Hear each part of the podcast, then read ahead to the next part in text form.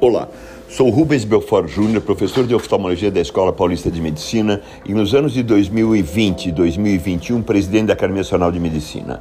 Esse podcast que você vai ouvir agora diz respeito às infecções pelo coronavírus. Nós temos experiência na Academia Nacional de Medicina de 190 anos lidando com epidemias como essa, cada uma com uma enorme gravidade. Claro que todos nós queremos a vacina, mas sabemos que a vacina vai demorar muitos meses. E a vacina, claro, é sempre necessária, porém não é indispensável. O controle da epidemia do HIV/AIDS, mesmo com a inexistência da vacina até agora, mostra a importância das medidas sociais para controle dessas doenças.